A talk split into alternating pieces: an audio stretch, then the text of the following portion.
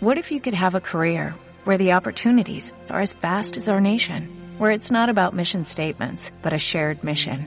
At U.S. Customs and Border Protection, we go beyond to protect more than borders, from ship to shore, air to ground, cities to local communities. CBP agents and officers are keeping people safe. Join U.S. Customs and Border Protection and go beyond for something far greater than yourself. Learn more at cbp.gov/careers. Bienvenidos a la píldora semanal de Arca Análisis Económico, nuestro podcast para compartir reflexiones sobre las tendencias del mercado, basada en los artículos escritos por el profesor Carlos Jaramillo. Puedes suscribirte a través de Apple Podcasts, Google Podcasts o Spotify. Hoy traemos ¿Qué es el ruido? El pasado 7 de mayo, el psicólogo Daniel Kahneman fue entrevistado por el periodista Tim Harford para esa deliciosa columna del Financial Times en la cual un colaborador de tan prestigioso periódico entrevista a un personaje de actualidad mientras comparten un almuerzo. En lo que se supone es una reunión distendida, muchas veces los entrevistados se abren de manera tal que nos dan la oportunidad de conocer nuevas perspectivas sobre sus obras y pensamientos. En esta ocasión, el profesor Kahneman nos compartió su experiencia sobre el proceso de desarrollar una línea de investigación en la fase final de una carrera académica. Y este fue el caso de la escritura de su nuevo libro titulado Noise, en coautoría con Oliver Sibony y Cass R. Sunstein.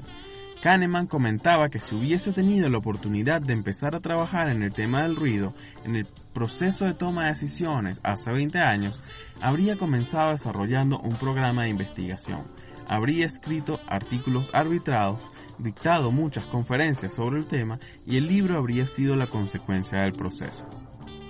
Ahora bien, Entrando en su octava década de vida, Kahneman tuvo que desarrollar un método mucho más acelerado para producir este libro, que es el resultado de múltiples reuniones con sus coautores durante la pandemia y por lo tanto tiene las características de un producto un tanto prematuro. El autor espera haber hecho una contribución para que otros escriban mejores textos sobre el tema en el futuro, pues a sus 87 años se ha reconciliado con la idea de que nadie es eterno y que las buenas obras son el producto de contribuciones sucesivas de muchos autores. En Noise, Kahneman toca un tema al que nadie le es ajeno. La gran variedad de respuestas que encontramos cuando individuos con el mismo nivel de autonomía y que siguen los mismos procedimientos para tomar decisiones dan respuestas muy variadas entre sí. Este fenómeno que él llama ruido lo encontramos en las decisiones de los jueces de menores, en los resultados de experticias forenses y en las correcciones de exámenes de muchos profesores, entre otros muchos casos. Aunque mucho se ha avanzado en el entendimiento de los procesos de toma de decisiones, Kahneman en particular ha hecho grandes contribuciones al entendimiento de los sesgos. Es poco lo que se conoce sobre el impacto de los ruidos en las decisiones corporativas. Las organizaciones tienden a ignorar el alto grado de dispersión que existe en las decisiones que se toman a diario en ellas, debido a dos fenómenos que se presentan cotidianamente. Los empleados con mucha experiencia tienden a tener excesiva confianza en la calidad de sus juicios. Adicionalmente, también tienen en alta estima la inteligencia de sus pares.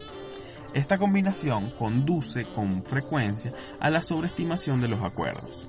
En general, los profesionales tienden a pensar que los juicios que sus pares hacen sobre diferentes temas son más similares a los suyos de lo que realmente son. Afortunadamente, Kahneman plantea la posibilidad de reducir el ruido en la toma de decisiones apoyándose en herramientas y métodos de trabajo que obligan a organizar la información requerida para decidir.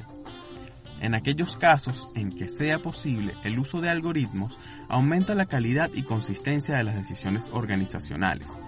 60 años de evidencia empírica muestra que tales algoritmos dieron mejores resultados en la mitad de los experimentos diseñados sus contrapartes humanas, y en la otra mitad el nivel de calidad de sus respuestas no fue muy inferior.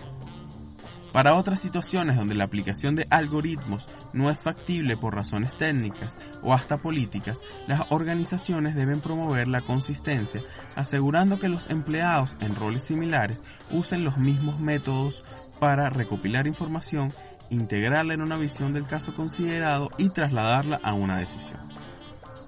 Es deseable promover la realización de mesas redondas donde los expertos se reúnan para revisar casos, tratando de que previamente todos los participantes hayan hecho su trabajo y evitar así caer en consensos espurios donde los más persuasivos o carismáticos impongan su punto de vista.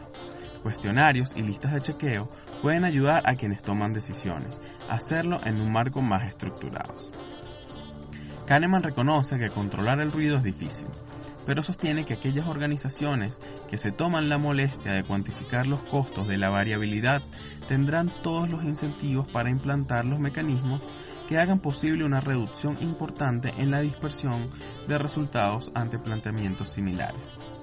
Kahneman y sus coautores, como la gran síntesis de su libro, nos regalan un aforismo que deberíamos colocar en un espacio visible para que nunca olvidemos que no somos infalibles.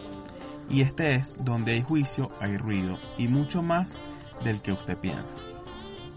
Gracias por escucharnos. Si te gustó este podcast, no olvides calificarlo, comentarlo y compartirlo. Puedes seguirnos en nuestras redes sociales. En Instagram y Twitter somos arroba arcanálisis. En Facebook y LinkedIn somos Arca Análisis Económico o puedes visitar nuestro sitio web grupoarca.net. Hasta la próxima.